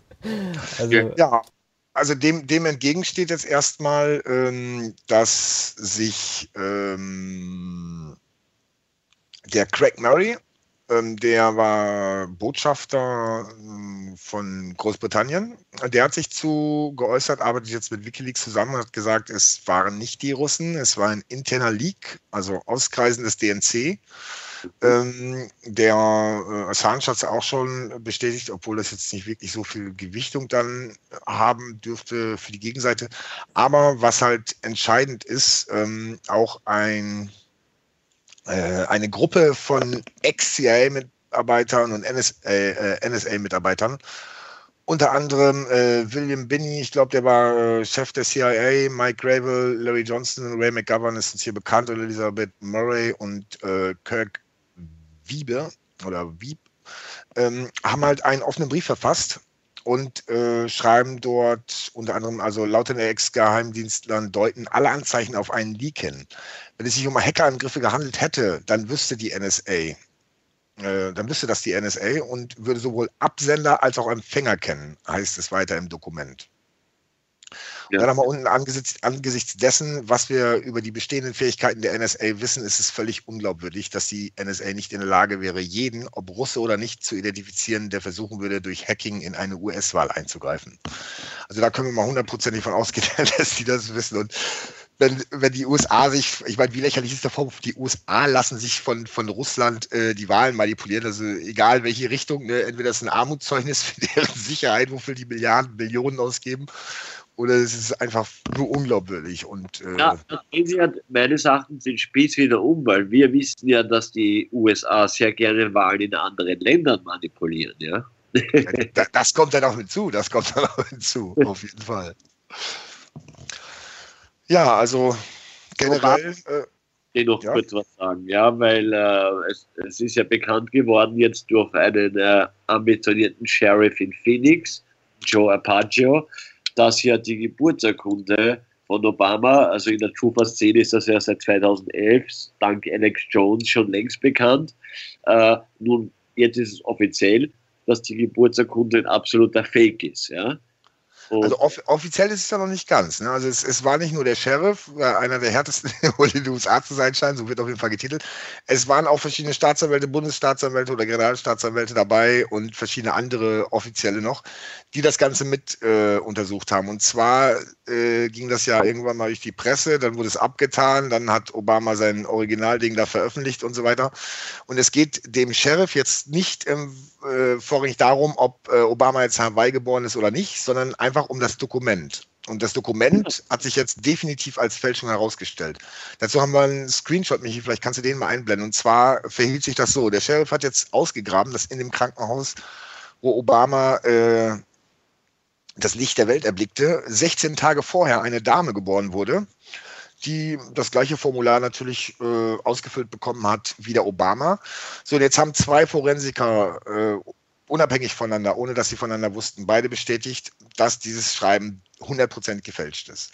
Und zwar machen sie es an verschiedenen Punkten fest. Äh, dies, äh, diese Geburtsurkunde von 16 Tagen vor Obamas Geburt hat halt bestimmte äh, ja, handgestempelte oder unterschriebene Sachen. So und ähm, es sind halt mehrere, äh, mehrere Punkte oder Felder in diesem, äh, in diesem Formular sind 100% identisch. Also mit Hand gestempelt haben beide gesagt, geht nicht, funktioniert nicht. Also nicht hundertprozentig gleich und das sind glaube ich, bei vier, fünf Punkten. Verbessere mich, Manu, wenn ich da falsch liege, aber vier, fünf Felder mit Inhalt waren halt wirklich 100% identisch. Und das kann halt so nicht sein. So, und damit ist jetzt raus, irgendwie das Teil, was die veröffentlicht haben, scheint wirklich gefälscht zu sein. Ja, und äh, wie es da weitergeht, also ich habe noch nichts weiter gehört, außer dass die es halt dort rausgehauen haben. Von Obama hat man mich auch nochmal vor der Sendung gefragt, habe ich noch nichts gehört dazu. Ähm, da bleibt halt auch spannend abzusehen, was da jetzt rauskommt. Ne? Naja, spannend war ja, ich habe mir das Dokument damals, als das in den US-alternativen Medien, sprich Infowars, ja äh, bekannt wurde, äh, habe ich mir dieses PDF äh, auf der Seite vom White House runtergezogen. Und wenn man das mit dem Illustrator öffnet, konnte man wirklich die einzelnen Layer sehen. Man konnte die Unterschrift wegklicken, das Datum, den Namen, alles. Ja? Also es war so offensichtlich ein schlechter Fake, wo ich mich wiederum frage, äh, was sitzen da für Idioten, ja? Statt dass ich ein fixfertiges äh, JPEG äh, auf die Seite platziere, wo, wo, wo ich nicht mehr äh, äh, sehen kann, ja, äh, platzieren die das äh, Pfeil, was jeder Depp öffnen kann. Ja, da muss man sich schon noch fragen, war das ein Gegner von Obama, der das ja, könnte, könnte auch sein, dass Obama selbst war und einfach den Photoshop-Kurs nicht äh, komplett besucht hatte oder so, wer weiß.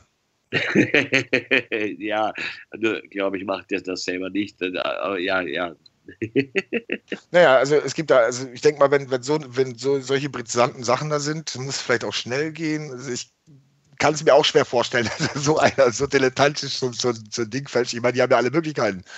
Ähm, aber scheinbar. Na, ich denke, ich denke, dass das äh, hier auch wahrscheinlich, ähm, also, also meine Theorie, meine Verschwörungstheorie dazu ist, ähm, dass äh, äh, hier das Bildungssystem seinen Tribut fordert, weißt du? Ich meine, äh, dadurch, dass, äh, dass, dass man sich immer, äh, sag mal, schlechter, schlecht, immer schlechter ausgebildete äh, Leute durch das System heranzieht, ähm, äh, sind die einfach auch zu blöd anscheinend, ja. Auch alle, ich meine, gerade die, die dann auch in, in diesen ähm, äh, äh, ja, im, im Staatsdienst äh, landen, die ja dann teilweise äh, sicherlich auch eine eher den sicheren Weg gehen wollen, also so eine Art Beamtenlaufbahn äh, äh, die es dann, die es dann gibt, äh, statt, sag ich mal, in die freie Wirtschaft zu gehen und so weiter. Ähm, und dass natürlich dann da nicht die Elite sitzt, sondern einfach auch nur Idioten, Fachidioten, wie auch immer, äh, teilweise, die dann einfach auch zu blöd sind, so ein Ding zu fälschen. Das kann ich mir durchaus vorstellen. Also das ist meine Theorie, ja, dass da halt auch das Bildungssystem jetzt, äh, ähm, welches ja weltweit ja auch immer weiter runtergeschraubt wurde, auch gerade hier in Deutschland natürlich seinen Tribut fordert und dadurch natürlich äh, äh die äh, gar nicht mehr so weit denken können und äh, äh, äh, gewisse Dinge ähm, einschätzen können äh, und, und so weit vorausdenken können, was alles dazugehört, um halt wirklich auch äh, das Ding perfekt zu machen oder so, ja. Aber es kann mir doch keiner erzählen, dass die äh, im Weißen Haus keinen fähigen Grafiker haben. Aber äh, fähigen Grafiker mit der Clearance, ne? Muss man noch bedenken. Also ich kann es mir auch schwer vorstellen, aber das Ding scheint halt wirklich gefälscht zu sein. Ja, es, ist scheint, es, es, ist gefälscht, es ist gefälscht, das, das ist Fakt. Und die Frage ist jetzt einfach, wie ist die Story dahinter? Das ist auf jeden Fall spannend, dass, dass sie da ein gefaktes Ding da auf, auf die Seite vom White House hochladen. Finde ich so eine Hausnummer. Ja, nur was jetzt, äh, was werden die Konsequenzen sein? Weil eigentlich gehört Obama äh, vor Gericht, ja? Nicht, nicht nur das, also wenn das rauskommt, dann äh, sind auch alle, äh, wie heißen das, Executive Orders, sind halt hinfällig, ne? Also alles, was er erlassen hat, quasi, müsste rückgängig gemacht werden. Ja, ja, das, das äh, schreiben so halt. Was machen wir den vielen ja, ja. Drohnentoten? Ja, das kommt mir noch dazu, ja. Also was dieser Mann verbrochen hat, jetzt abgesehen mal von dieser schlechten äh, Geburtsurkunde, ja, äh, an Zivilisten, ja, äh, mit seinem We Are Change Scheiß, entschuldige den äh, äh, Fäkalausdruck, ja, aber wir, wir, kennen alle das Programm, was er da gepredigt hat, ja, und nichts davon ist passiert, ja, und damit diese Pappnase, ja, bloß weil er ein farbiger ist, ja, worauf sich alle fokussiert haben, äh, mit einem Friedensnobelpreis ausgestattet, wie Kissinger damals, ja, die sind beide in derselben Liga, die größten Kriegsverbrecher äh, der letzten 30 Jahre, ja. Gut, da gibt es vielleicht noch ein paar andere, aber mit zwei der größten, ja. Ja, ja also wie gesagt, dieses System, ähm, äh, also das, das darf das System ja gar nicht raus, rauskommen lassen. Also das wäre ja so ein, ein, ein, ein Fauxpas, also deswegen müssen die das wahrscheinlich auch vertuschen bis zum geht nicht mehr, wie viele andere Sachen auch, weil, ja, also ich denke mal, sie sind da wirklich, äh, sie, sie rotieren da mittlerweile oben, weil sie wissen gar nicht, wo sie zuerst anfangen sollen äh, diese Sachen noch zu unterdrücken, die ja äh, äh, wie Pilze aus dem Boden äh, äh, überall sprießen, sozusagen. Ähm, dadurch, dass ja, wie gesagt, die Medien da nicht nur ein Punkt mehr ist, sondern es sind ja Millionen von Usern bei YouTube und Blogger und weiß ich was alles weltweit, die natürlich diese Informationen rausbringen, in welcher Form auch immer. Und das, das könnte man maximal mit dem kompletten Abschalten des Internets ähm, machen. Und selbst wenn sie äh, Zensurgeschichten einführen. Also wie gesagt, ich meine, äh, da gibt's dann wieder, wird's wieder Wege geben, also sollten wir das tatsächlich erleben, äh, dann wird es wieder Wege geben, äh, das, das auch zu umgehen. Also sei es auch Artikel wieder anders zu schreiben. Also in der DDR war das gang und gäbe, dass man halt Systemkritik halt in guten Texten mit ver, ver, ver, ähm, verbrachte. Ja, also dann, dann war halt auch äh, der Anspruch an die Lyrik halt dementsprechend höher und man, man las halt zwischen den Zeilen ähm, äh, mit geilen Metaphern und so weiter und das war auch spannend. Ja, und das machte teilweise sogar mehr Spaß, als wenn jemand halt es direkt so in die Kamera brüllt oder ins, in, äh, ins Mikrofon brüllt, äh, was hier halt alles äh, Betrug, äh, gelogen oder der Beschiss ist.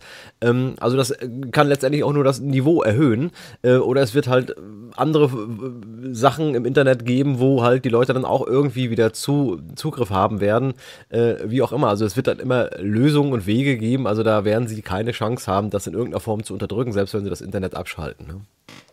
Eben, und wenn sie, das Internet, wenn sie das Internet abschalten, guck mal, jeder scheiß Tante Emma Laden hat heute eine, eine, IT im Laden quasi, um Abrechnung zu machen, um Warenbestellung zu machen. Also das funktioniert auch nicht mehr, dann wird halt alles zusammenbrechen. Also das Internet komplett abschalten, so, das wird nicht gehen. Zensieren machen sie ja schon, werden sie wahrscheinlich auch weitermachen.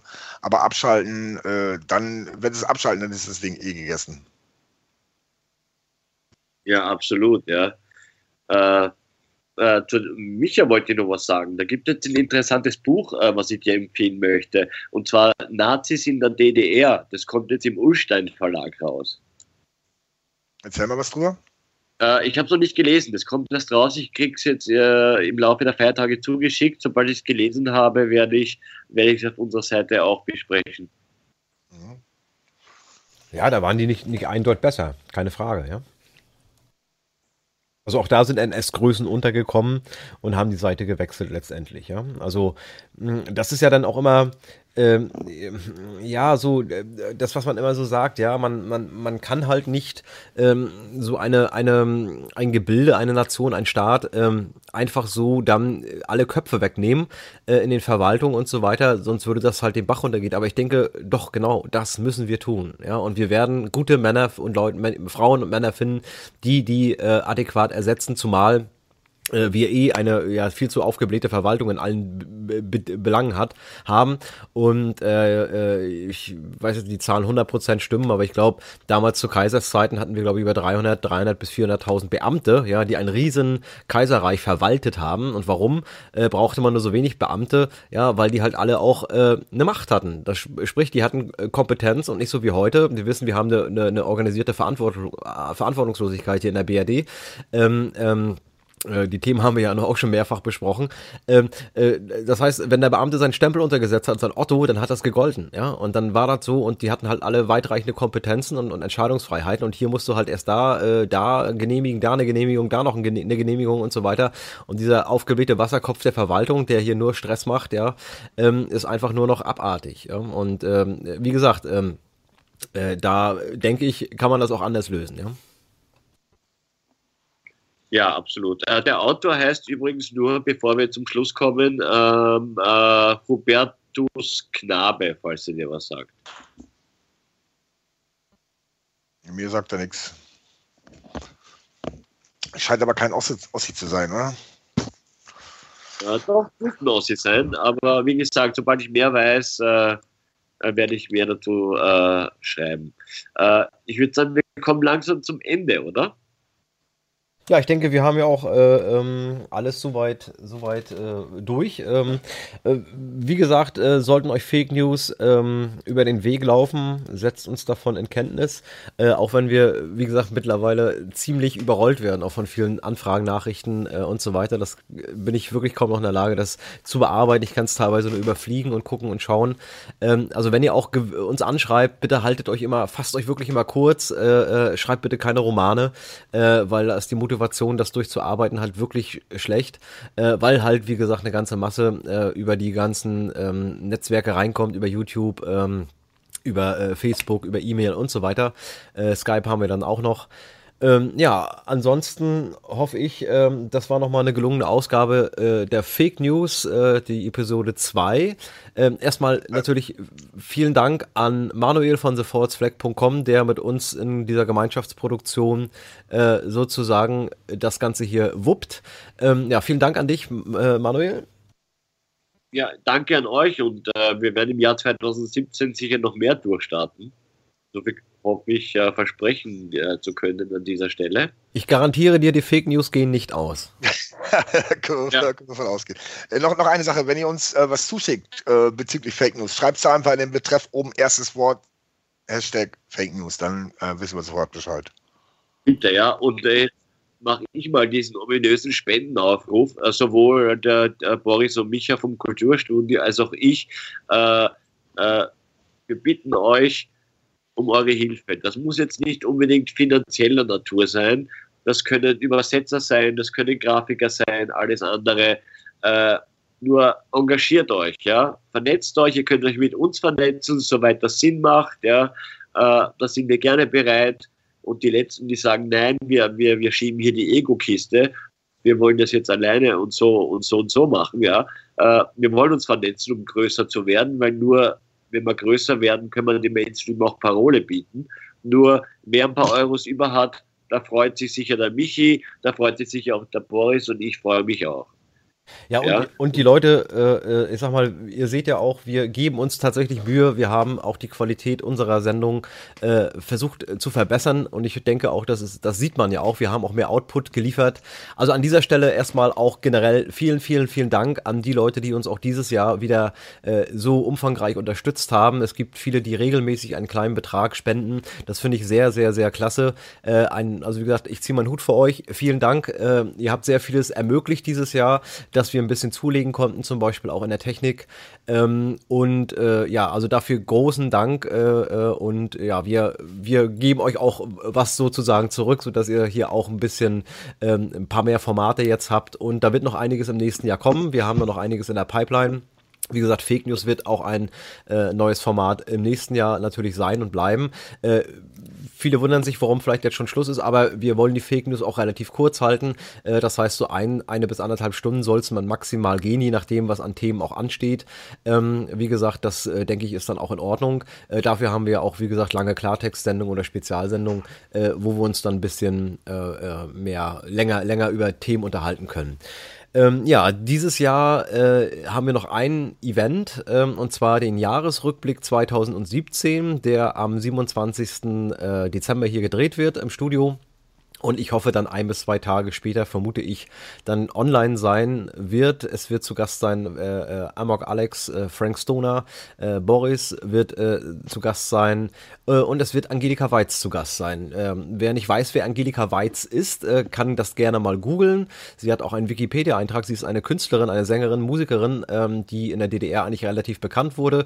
Auch in der Wendezeit ähm, der DDR sozusagen sehr viel, sehr aktiv war, vor allem mit ihrer besten Freundin Sängerin äh, Tamara Danz von Silly. Äh, die Band sagt vielleicht dem einen oder anderen auch etwas. Ähm, und ich hatte die große Ehre, äh, Angelika äh, im Sommer zu interviewen. Das Interview kann man sich vielleicht auch nochmal äh, reinziehen ähm, auf unserem Kanal. Wie gesagt, gebt einfach mal Angelika Weiz Kulturstudio ein. Dann findet ihr auch ein tolles Interview. Äh, eine wirklich absolut sympathische Frau, ähm, äh, die ich wirklich ins Herz geschlossen hat. So herzlich ähm, äh, sind wir aufgenommen worden bei ihr, äh, hatten schon länger vorher auch äh, so schriftlichen Kontakt oder Telefonkontakt und dann haben wir uns endlich auch mal persönlich getroffen. Äh, ich kannte sie ja schon auch aus der DDR-Zeit, äh, weil sie ja auch sehr markant ist. Sie ist ja sozusagen, ähm, äh, sie, sie, ist eine farbige sozusagen, äh, die immer als ihr Markenzeichen eine weiße Brille äh, trug und auch immer noch trägt. Ähm, wie gesagt, eine, eine absolut tolle Frau, die auch das, den Herz, äh, das Herz am rechten Fleck hat und ähm, ja auch einiges zu sagen hat und sich da nicht immer unbedingt Freunde, Freunde macht. Aber das ist halt, warum ich auch den Hut sehr ziehe, dass sie natürlich auch, wenn man ihren Facebook Facebook-Account ein bisschen verfolgt, da wirklich auch kein Thema auslässt und äh, ja, wie gesagt, äh, da auch versucht natürlich ein bisschen äh, äh Farbe zu bekennen und das finde ich natürlich äh, extrem klasse, weil natürlich gerade, äh, wenn man in diesem Bereich Künstler, Musik ist und so weiter, ähm, gerade in der heutigen Zeit kann das natürlich auch nach hinten losgehen. Wir sehen ja bei Xavier Naidoo, äh, wie da die Hetze dann auch gegen ihn losgegangen ist, als er dann ein paar unangenehme Wahrheiten angesprochen hat oder ein paar unangenehme Fragen gestellt hat, sagen wir mal so. Ja, äh, also wie gesagt, es bleibt weiterhin spannend. Das wird dann unsere, unsere letzte Live-Aktion in dem Sinne sein dieses Jahr. Äh, wir werden sicherlich die Tage auch noch das eine oder andere Video für euch aufbereiten, posten, mal sehen, was an Material noch reinkommt. Wir haben auch noch ein bisschen was liegen. Ähm, vielen Dank auch an dieser Stelle mal an unser Übersetzerteam, das wir natürlich seit einiger Zeit auch haben, äh, die wirklich immer sehr schnell arbeiten. Der Torben sei nochmal hier auch nochmal erwähnt. Äh, vielen, vielen Dank, Torben. Echt klasse klasse Arbeit, schnell und, und präzise. Ähm, das hätte ich nicht erwartet, dass da äh, tatsächlich äh, doch so viel Kompetenz da ist äh, an bei Leuten, die uns unterstützen ähm, und uns so schnell ähm, dann auch das Material zuliefern, sodass wir da natürlich dann auch relativ aktuell und schnell dann auch ähm, Videos da darüber machen können. Also vielen, vielen Dank. Vielen, vielen Dank äh, auch an Boris ähm, und äh, natürlich auch an alle unsere Gäste und natürlich auch an euch Zuschauer, denn ohne euch würde es ja gar keinen Sinn machen, äh, wenn wir hier einfach äh, für drei Leute senden würden. Ähm, bitte äh, abonniert uns, falls ihr das noch nicht getan habt, liked unser Video ähm, und wie gesagt, wenn ihr könnt und mögt, könnt ihr uns natürlich unterstützen, so wie natürlich auch den Manuel, thefoldsfleck.com ist seine Website, auch sehr interessante Beiträge ähm, und auch gute Interviews, die man dort sehen kann. Und wir kooperieren natürlich weiterhin mit vielen, vielen anderen alternativen Medien, äh, auch wenn wir für uns selbst äh, immer selbstständig bleiben werden. Aber wir zeigen halt auch eine Verbundenheit. Deswegen, wie gesagt, ähm, wird es auch äh, weiterhin mit der Amok Alex und Frank Stoner Show im nächsten Jahr bei uns gehen, äh, dass wir dort auch weiterhin äh, äh, ähm, uns äh, zusammentun, zum Beispiel in der, in der, im Format NASA, ja, also Tom Who Knows ist ja da auch noch mit dabei und wir haben natürlich dann auch weitere interessante Gäste, das wird glaube ich auch äh, dann glaube ich die erste Sendung dann im Januar sein, die erste NASA-Ausgabe. Ja, gut, jetzt habe ich viel gesprochen und jetzt überlasse ich dem Boris und dem Manuel vielleicht noch auch noch mal ein Schlussstatement. Manuel, möchtest du noch was sagen? Ja, ich bedanke mich für die Zusammenarbeit, äh, äh, für die vielen Zuhörerinnen und Zuhörer. Ich wünsche allen einen guten Rutsch, einen besinnlichen Rutsch. Genießt die Feiertage mit euren Liebsten, chillt ein bisschen, lasst euch nicht verrückt machen von all diesem Wahnsinn. Äh, und wir sehen uns und hören uns 2017 wieder in alter Frische. Und das Jahr wird, glaube ich, sehr, sehr spannend werden. Okay, Boris? Ja, also ich muss mich auch erstmal herzlich bedanken, natürlich bei allen Gästen, bei allen, die mithelfen, auch unser Übersetzerteam, was echt verdammt schnell ist und richtig gut ist.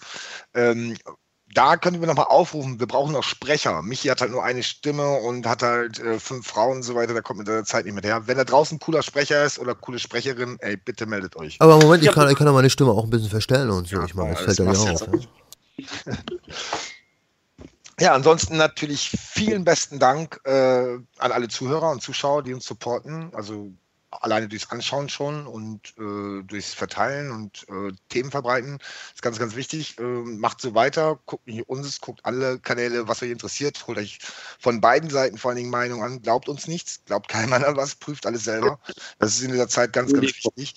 Und äh, ja, behaltet einfach euren Mut, äh, die Wahrheit auszusprechen. Das ist ganz, ganz wichtig heute in der Zeit, in der wir leben. Ja, Genau, okay. Dann äh, natürlich auch von unserer Seite allen frohe Feiertage und äh, wir sehen uns dann ja sozusagen nochmal zum Jahresrückblick und dies vielleicht dann erst später sehen, natürlich auch einen guten Rutsch. Kommt gut rüber in das neue Jahr, wollen wir hoffen, dass es soweit friedlich bleibt und wir nicht noch weitere Hiobs-Botschaften ähm, bekommen oder Fake News, ja, äh, wer weiß. Ähm, äh, dann sind wir natürlich auch äh, aktuell für euch nochmal da, keine Frage. Ähm, wie gesagt, äh, friedliche Feiertage und dann spätestens bis zum 27. oder 29. so circa wird die Sendung online sein äh, und dann spätestens bis zum neuen Jahr. Vielen Dank, tschüss und gute Nacht. Ciao. Grüß euch.